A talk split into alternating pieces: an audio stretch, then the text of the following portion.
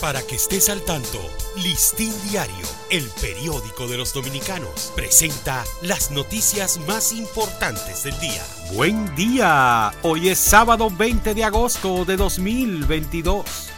PEPCA someterá a quienes participaron en expropiaciones fraudulentas. El procurador especializado de persecución de la corrupción administrativa, Wilson Camacho, informó ayer que serán sometidas a la justicia las personas que participaron en el pago de expropiaciones de inmuebles de forma fraudulenta sector arrocero podría ser afectado por una sobreoferta de inventario. El presidente de la Federación Nacional de Productores de Arroz, FENARROZ, Marcelo Reyes, afirmó que se han quedado esperando el incentivo de 100 pesos por fánega prometido por el gobierno en la segunda etapa de la cosecha.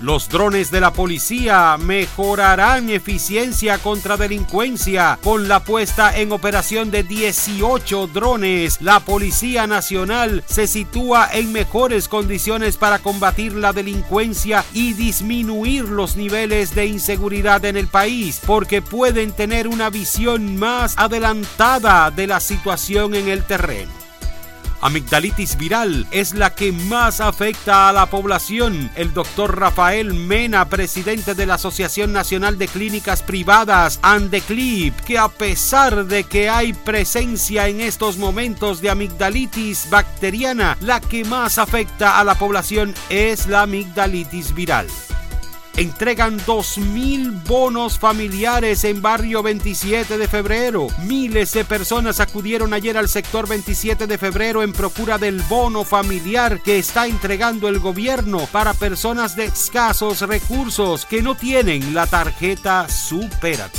Para ampliar esta y otras noticias, acceda a listindiario.com.